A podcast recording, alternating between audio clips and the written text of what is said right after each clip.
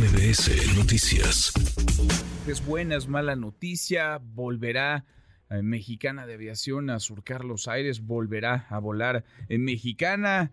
Carlos Torres, experto en temas de aviación, de aeronáutica. Querido Carlos, qué gusto escucharte, ¿cómo estás? Igualmente, Manuel, qué gusto saludarte. Muy buenas tardes. Muy buenas tardes. Está el fallo ya de este juez a favor de los trabajadores. ¿Qué va a pasar ahora con Mexicana de Aviación, Carlos?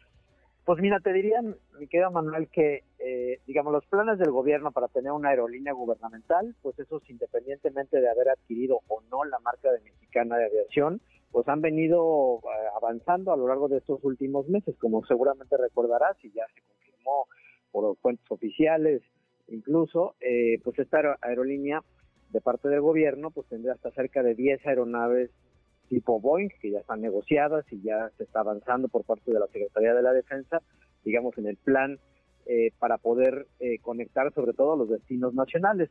Creo que esta parte de si se debe o no llevar el nombre de Mexicana de Aviación, además del de Aerolíneas Maya, que seguramente ya habrás escuchado por ahí, también ya estaba confirmado, ya ha ido avanzando, pues creo que es más bien una deuda que tendría o no que cumplir el gobierno mexicano con los ex trabajadores de Mexicana que pues durante la campaña y posteriormente durante la época ya de gobierno pues el presidente se había comprometido a rescatar y pagar pues esto cerca de 800 millones de pesos de tal suerte que eh, algunos de los trabajadores pudieran eventualmente recibir algo, Manuel, de lo que parece prácticamente increíble desde el 2010, agosto de 2010, cuando la aerolínea dejó eh, de operar en, en nuestro país. Entonces, creo que independientemente de los planes que puedan ocurrir con el nombre y la marca mexicana, el gobierno está decidido y determinado para que hacia finales de este año comiencen operaciones esta aerolínea que tendría su centro de operaciones desde el aeropuerto Felipe Ángeles y conectaría algunos de los aeropuertos,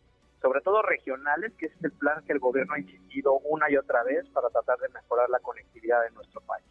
Ahora, ¿qué implica esto para los trabajadores, este fallo? ¿Qué significa para cuántos miles de personas, de familias, Carlos?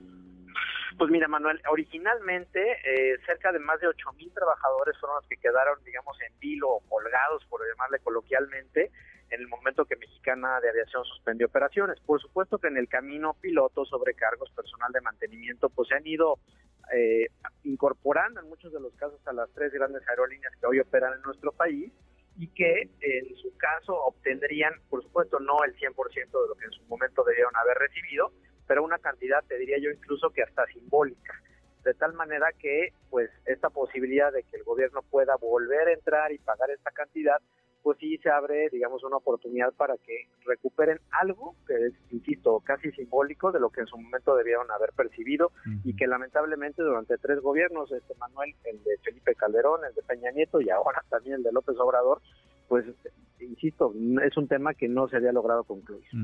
¿Qué queda? ¿Qué queda de, de Mexicana de Aviación? ¿Queda algún avión? ¿Queda algún activo?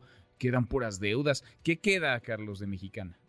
Es una muy buena pregunta, Manuel. Queda eh, un centro de adiestramiento, una parte, digamos, de las aeronaves, la, el tema, digamos, de los simuladores y algunas propiedades, eh, digamos, físicas que tiene la, aerolínea, de tal suerte que, pues a partir de eso ayudaría de alguna manera a arrancar operaciones, ¿no? Pero te diría que independientemente de esos activos que de alguna manera ahí están, eh, pues finalmente lo que se requiere, pues es que la aerolínea pueda volver a a tener operación. Interesante. Pues vamos a ver, vamos a ver qué, qué futuro hay para Mexicana de Aviación después de tanto pleito, de tanto litigio, de tanta burocracia. Vamos a ver si vuela o no vuela, si el gobierno echa o no mano de este sello, de esta marca, si se van con eh, Aerolínea eh, Maya. Vamos a ver qué, qué decisión toman. Por lo pronto, para los trabajadores y para miles de familias es una buena, es una buena noticia. Carlos, qué gusto escucharte como siempre.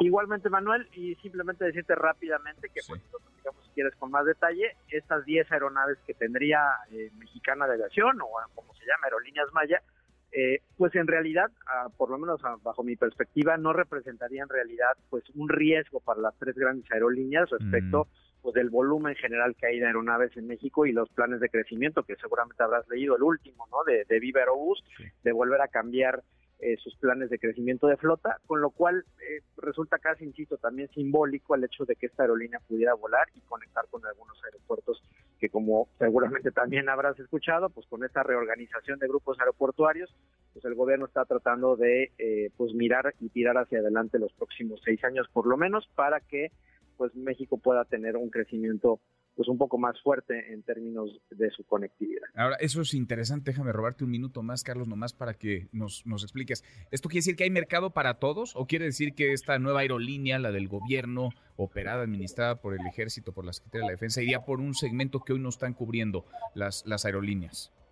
Fíjate que en eso yo he diferido un poco de las voces de las tres grandes aerolíneas, en el sentido de que no me, no me significa de que vaya a representar eventualmente pues condiciones anticompetitivas y que vaya a depredar los precios. Es una aerolínea eh, que si bien en los mejor de los casos, Manuel, pudiera llegar a representar y ocupar el lugar que en su momento tuvo Aeromar.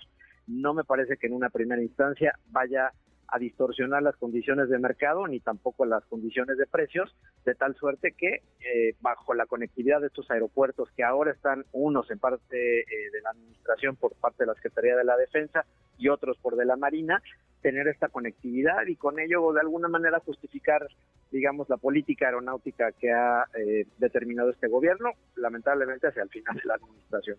Interesante. Abrazo grande, gracias, gracias Carlos. Dos de vuelta, mi querido Manuel. Muy buenas tardes. Redes sociales para que siga en contacto: Twitter, Facebook y TikTok.